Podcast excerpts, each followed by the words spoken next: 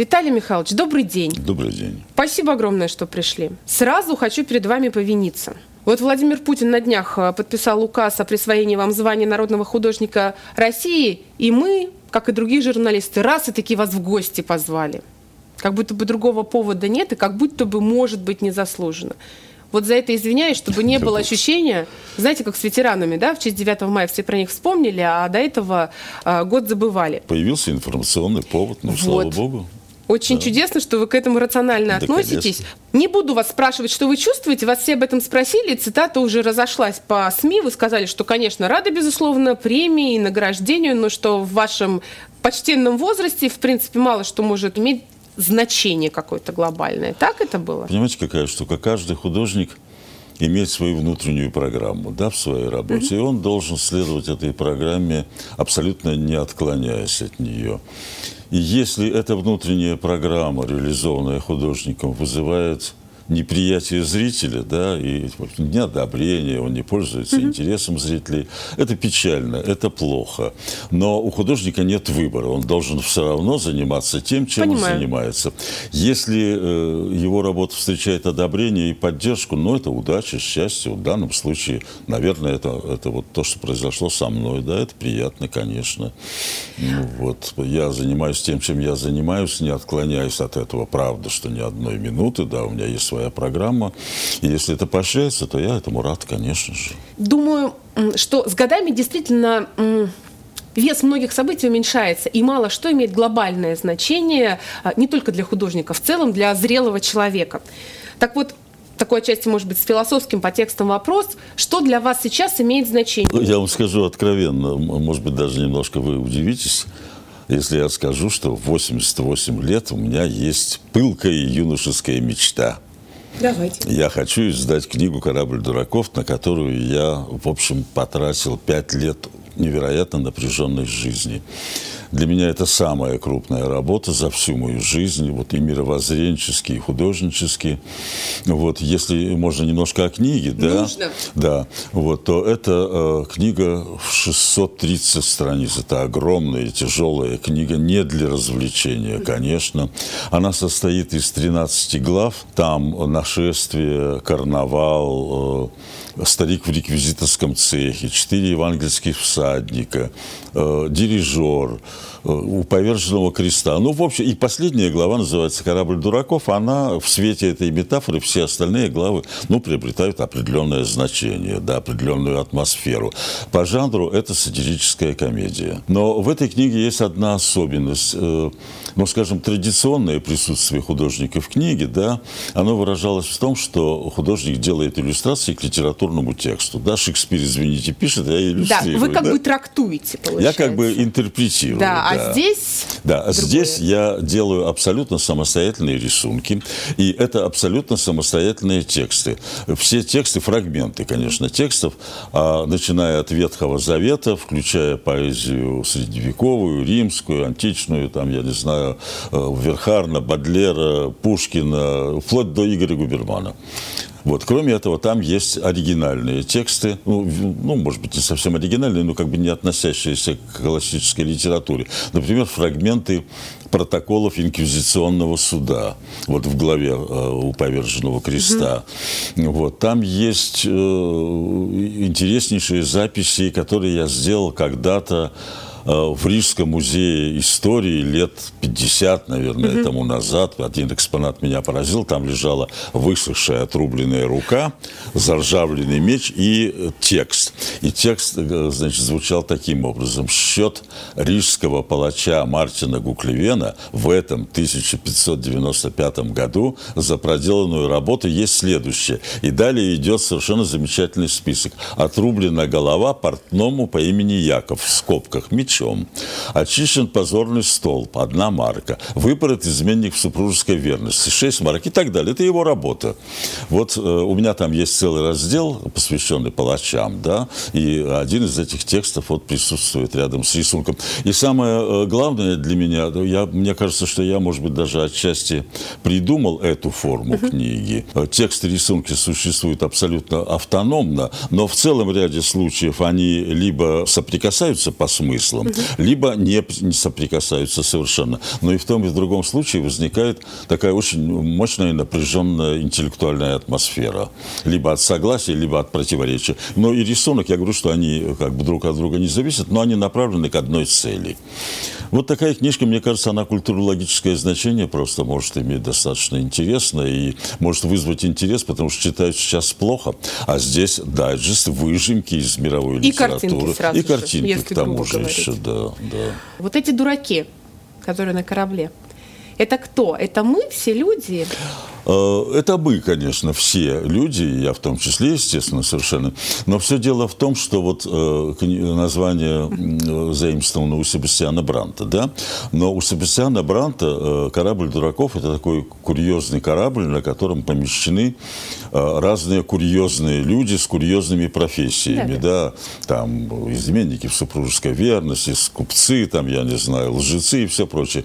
У меня никакого отношения к этому это название не имеет дураки в том смысле, что мы похожи на людей, которые плывут на корабле, неизвестно в в какую сторону, неизвестно в каком направлении, неизвестно, чем это плавание кончится. И мы ведем себя обеспеченно, мы по-прежнему воюем, производим мерзости, ну и все такое, да. Вот в этом смысле дураки. Если к остро-социальным таким вещам переходить, поиск денег на этот труд, на эту книгу, это сейчас главная задача, наверное. Ну, это главная задача, да, конечно. Я, в общем, говорю об этом, ну, не очень стесняюсь. Да. Вот, просто потому, что я делаю эту книгу без гонорара, поэтому никакой личной, так сказать, для меня выгоды в этом нет. Мне просто очень хотелось Ой, бы, знаете, вас сложно в этом заподозрить, было... конечно, в личной выгоде, нажиться на издании книги, поэтому это за, за скобками тоже сразу заставляет. Ну, да, да. Кого да. вы обошли уже? Кто вам дал согласие или отказал, если возможно? Нет, вы знаете, я на самом деле не очень твердо это знаю знаю, я знаю, что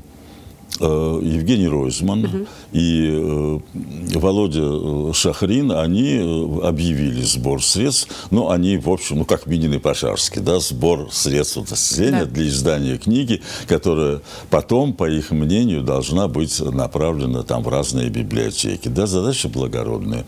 Но, к сожалению, сбор средств происходит так медленно. Вот, я думаю, что это, скорее всего, от того, что скажем, интересом пользуются диски, фильмы. Книга э, в наше время понятие маргинальное, и, видимо, вот от этого происходит так очень медленный mm-hmm. сбор. Мне надо две жизни прожить, чтобы вот если такими темпами будет собираться, что-то такое набрать. А о какой сумме идет речь? Это не секретно? По-моему, там 2 миллиона 600 указано. Ну, тысячу экземпляров тираж. Рублей? Рублей, конечно.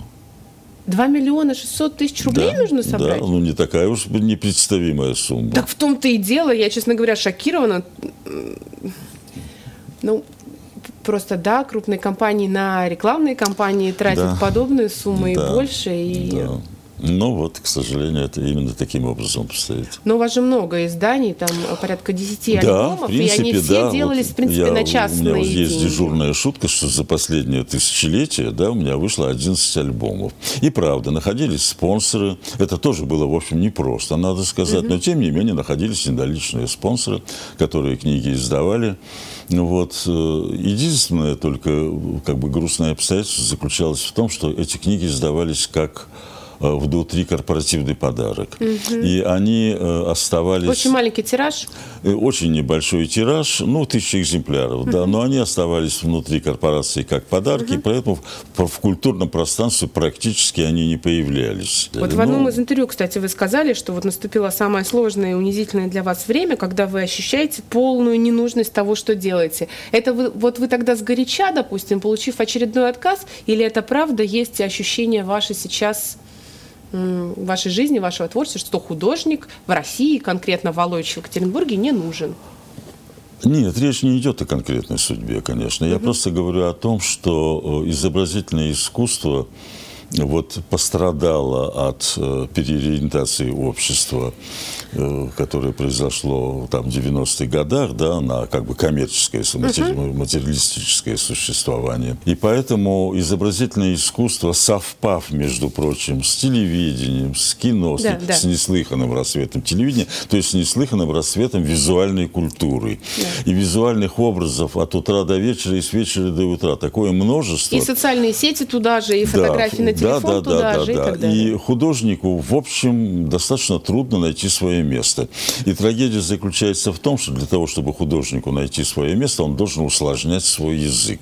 Да? Усложняя свой язык, он имеет все меньшие возможности для того, чтобы быть э, понятым и покупаемым. Потому что государство, поскольку оставило всякие заботы о художниках, да, то художник оказался на, наедине с э, тем слоем ну, экономической элиты, да, которые имеют возможность покупать. Но надо признать честно, что в этой экономической элите не все э. Третьяковы, да, Да. Ну Вот, и поэтому у них свои вкусы, они хотят видеть то, что им нравится у себя в интерьерах. Все прикладные формы искусства, они существуют нормально, да, все дизайны всех видов, все прикладные вещи, там, ну, не знаю, гончарное производство и всякое такое. Но вот станковая картина, да, как результат жизни художника, как реализация его мироощущения, его мировоззрения, его оригинального взгляда на жизнь. Да? Вот такая картина перестала существовать. Потому что э, и, и перестало существовать искусство, в котором есть конфликт, в котором отсутствует комфорт. Это, в общем-то, смертельный удар для искусства. Вот сейчас пошлость, что ли, какую-то спрашиваю. Ну вот, а как же вот эти очереди на выставку Серова и тому подобное. Пусть этот интерес поверхностный, но он есть, он вдруг возник. Это правильно. что это такое? Это правильно. Это, это означает, вероятно, только что тоска по настоящему искусству. Она по, есть, да? По, по адекватности, по как бы это сказать, по самоидентификации с какими-то событиями, потому что художники прошлого, в том числе и Серов, о котором вы говорите, да, изображали какие-то очень существенные и важные события в жизни человека, да, Э, люди этим интересуются. Есть огромное количество, ну, не огромное, может быть, но значительное количество людей, которым это интересно. Но все дело в том, что развитие искусства определяет все-таки экономическая каста. И заказ зависит от них. Понимаете, какая штука? Ну, можно э, заниматься педагогикой, дизайном и в свободное от работы время писать картины, да? Но э, это все будут частными случаями, все эти попытки, да? Это необходима какая-то очень мощная государственная система поддержки без цензуры, но дающая право грантов на интересные произведения. То есть это очень сложная проблема. Я думаю, что государство с этим в конце концов столкнется, потому что э, изобразительное искусство, оно переживает э, не только, ну, мы переживаем экономический кризис, но мы переживаем и кризис серьезного искусства. И еще одно э, как бы обстоятельство. Люди привыкают получать информацию, глядя да, глаза источники информации. Э, Когда человек читает книгу, информация приобретает другой характер, более основательный, да, но для этого требуется более глубокая работа. Поэтому все предпочитают- посмотреть зрелище, да, и при этом не затруднять себя чтением книги, получением вот сложной информации из сложных источников. А вас не коробит, например, тот факт, что вот мы Пальмиру восстанавливаем? Уже очень много сказано о том, что действительно мировое наследие. Я тут нисколечко это не отрицаю, но, знаете, если бы вот у нас все культурные проекты, стоящие внимания государства, были реализованы, все спокойно, все детские художественные школы а, построены, все катки, хоккейные коробки, все сделано, и теперь вот мы Пальмиру восстанавливаем, действительно, вот вклад в мировую культуру. А, мягко говоря, у нас есть куда проинвестировать. Ну, это все страны. правильно, да, но с другой стороны, ну, в общем, это, конечно, политика в определенной степени. Но это хорошая политика. Ну, в общем, Из всей политики это хорошая политика. Да, это хорошая Это правда. политика, конечно, да. Если вернуться э, к вашей книге, пока не изданы «Корабль дураков», я мечтаю о том, чтобы действительно все состоялось. Вот вы упомянули Игоря Губермана, и вообще во многих ваших интервью э, ироничное такое замечание есть, что с уже покинувшими этот мир авторами работать попроще, потому что от них нет претензий в трактовке их произведений и так далее. Знаменитая история, э, как вы с Пришвиным успели познакомиться до его э, кончины. И это очень тонкая материя взаимодействия художника, иллюстратора, интерпретатора и автора. Вы с Губерманом знакомы, как-то переписывались? Как вот это вот строится, когда вы берете, Нет, ну с например, его- Губерманом у меня творческих взаимоотношений нет, мы с ним знакомы, да, он сюда приезжает, мы встречаемся, он не- невероятно интересный человек. Я обожаю его. Я когда Где-то- занимался вот, ну, как бы традиционным ремеслом, иллюстрацией, да, конечно, мне было интереснее работать с Шекспиром, с Гёте, Да. потому что эти авторы никаких претензий мне не предъявляли. Удивляли, и я сохранял с ним замечательные отношения. Э, но потом я стал иллюстрировать практически только классику, вот, и понял, что это правильный путь, интуитивно выбранный, да. Вот. А с Пришвиным я не взаимодействовал. Пришвин написал мне письмо да, уже да. после того, как вышла книга. Угу. Вот, поэтому тут тоже никаких конфликтов не было, тем более, что он в высшей степени хорошо к этому отнесся и все такое. А что касается использования э, мировой литературы, то я же использую тонко понимая авторские права, я э, печатаю в этой книге только фрагменты, угу. вот, и поэтому я свободен, вернее, ну не я свободен, а издательство свободно да. от каких-то обязательств, обязательств по отношению, даже в том случае, если я печатаю не все, все стихотворение, то я обязательно две строчки от него отнимаю для того, чтобы это было фрагментом. Вы хитрец. Абсолютно, да абсолютное ощущение, что вы, ну, добрейшей души человек. Я слышу это по вашему тембру голоса, по глазам, потому что и как вы говорите. Но вот это все-таки тяга к кровожадной несколько тематики, и средневековье все этим пропитано, и женщины, и монстры, и те даже примеры, которые вы из э, «Корабля дураков» приводили, вот это все-таки откуда? Как это в вас уживается? Или вы таким образом сублимируете? Может быть, вполне нет, не исключено. Но дело просто в том, что у отчима была потрясающая библиотека, да, со всяческими изданиями Брагауза и Фрона, и там было огромное количество рыцарской литературы, Ля-Ля Коста, неистовый Ролан, там, с иллюстрациями Даре. Я, в общем, Вальтер Скотт, Стивенсон, я просто на этом вырос, да, вот, и для меня эпоха эпоха наиболее красочна и наиболее метафорична. То есть там можно найти пустые панцири, но это же вообще как бы суперсовременная метафора, но она идет, конечно, из средних веков. А что касается кровожадности, ну кто его знает, может быть, я рожден был убийцей, но от того, что я нарисовал несколько убийств, мне не хочется убивать как бы живых людей. Да, может быть, это действительно сублимация, я не знаю, вполне вероятно. Вот у меня долгое время был сосед Коля Засыпкин был такой художник, угу. нежный, лирический, он писал пейзажи. Вот для него эти сюжеты были непереносимы совершенно. Он рисовал цветы, он рисовал грибы, он рисовал красивых девушек. И я помню, когда писатель вот Гера Дробис, Володя Блинов, там еще несколько человек приходили, у нас мастерские были рядом, они сначала заходили ко мне в мастерскую, я им показывал, допустим, Ричарда Третьего, там с отрубленными головами. Потом они переходили в мастерскую Колю Засыпкина, и он им показывал вот все эти прелестные совершенно рисунки природы, нежных девочек. И кто-то из писателей пошутил, что когда из мастерской Воловича переходишь в мастерскую Засыпкина, то ощущение такое, что из камеры пыток переходишь в благоухающий сад. Пользуясь случаем и служебным положением, буду им сейчас всячески злоупотреблять, попытаюсь за ваш счет мудрости немножечко набраться, если позволите. Не получится, Про общий человек. До старости я дожил, мудрость не доступила. Мудрость – это все-таки какое-то спокойное э, философское отношение Почивать ко всему нужно тому, что на лаврах, да? Синекуру какую-то. Я полон претензий, амбиций, планов. Никакой мудрости. Ладно, про общечеловеческие тогда вещи. Вот про дружбу, например, про Мишу Брусиловского заговорили. Он про вас говорит, безусловно, художник с мировым именем, но это область искусствоведения, я ограничусь тем, что скажу главное. Он мой друг, и я этим горжусь. И вы про него тоже, конечно, говорите восторженно. Вот, мол бы, мне столько таланта, сколько Брусиловскому да, а, дали и так далее. Он великий художник. Про дружбу вашу, два творческих человека, понятно, что это очень сложно. Вы когда-нибудь ссорились? И есть ли что-нибудь такое, что могло бы вас рассорить, и эту дружбу, выношенную, проверенную десятилетиями, могло бы разрушить?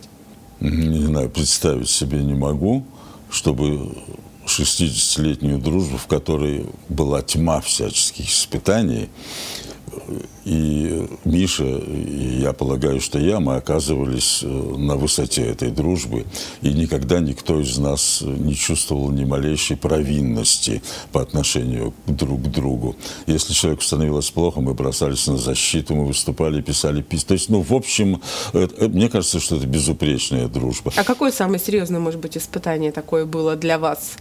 Э, за эти десятилетия? Ну, вы знаете, вот в прошедшие времена, когда сначала на Мишу, потом на меня обрушились все эти претензии в плане формализма, uh-huh. да, вот, тогда было довольно сложно защищать, потому что защита и обвинения в формализме связывались э, с определенной кампанией против художника. Да. Человек, защищая другого в этой ситуации, очень многим рисковал и жертвовал. Потом его работы могли не принимать на выставку, ну и так далее, и так далее. Сейчас, в общем-то, как, как бы все это кажется смешно. Я и сам не очень-то верю в то, что говорю, потому что это было так давно и так нелепо, что поверить в это по прошествии какого-то времени просто да, сложно, правда, на самом деле сложно.